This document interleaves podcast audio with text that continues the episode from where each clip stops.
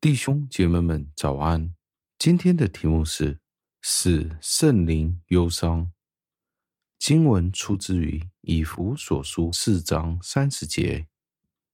经文是这样说的：“不可让神的圣灵忧伤，因为你们受了他的印记，等候得赎的日子。”感谢上帝的话语。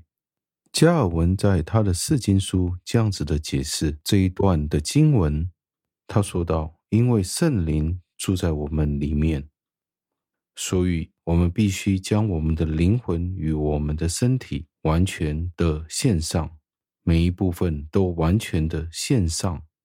如果我们将身体献给一些不清洁的事物的时候，我们可以这样子的说：我们正在驱逐圣灵。”与我们同住在同一个地方，或者我们用一些我们比较熟悉的话语，可以这样子的形容：我们每一个忧伤或者快乐的情感，其实都应该归附于圣灵。所以，我们应该将内心打理得干净，将它打理干净。无论是身体或者是灵魂，我们都必须要打理。干净，使得圣灵可以很愉快的与我们同住，也不要使得圣灵有悲伤的机会。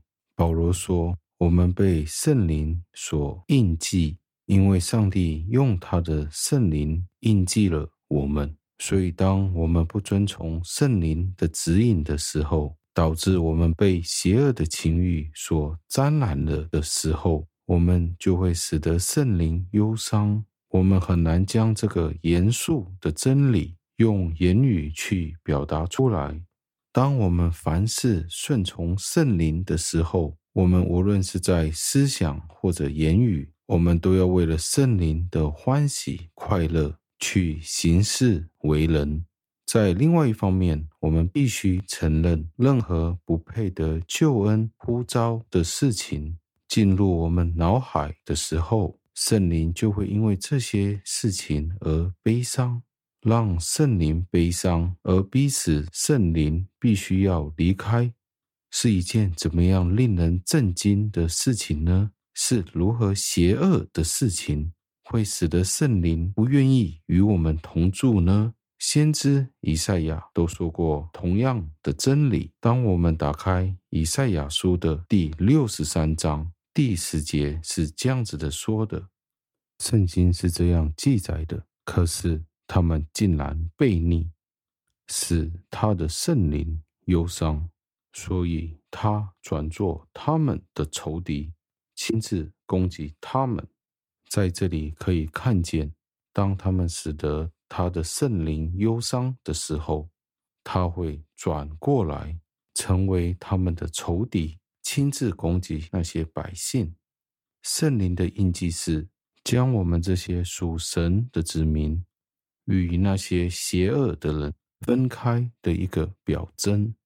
这个印记是在我们心的里面，以至于我们可以被收纳、收养，成为上帝的儿女。到最后，我们需要默想，花几分钟去默想、去思想。让我们花几分钟去思想、去反省，什么样的状况会使得圣灵如此的忧伤到一个地步，而远离那些信徒呢？在什么样的情况底下，圣灵会感觉到忧伤呢？今天你与我有什么样的事情是使得圣灵忧伤的呢？会不会是眼目的情欲？今生的骄傲，或者我们其他的罪呢？今天你与我该怎么办呢？让我们一同祷告，亲爱的恩主，我们赞美感谢您。为了今天的经文提醒了我们，圣灵与我们同住，导致我们使得圣灵忧伤。今天我们行事为人的时候，我们有没有与我们所得的福音相称？有没有使得我们内住的圣灵感到愉快，与我们一起同工？还是我们今天是使圣灵忧伤，使得他用无声的叹息为我们祈求。天父，我们知道，我们每一个人都犯罪，得罪了您。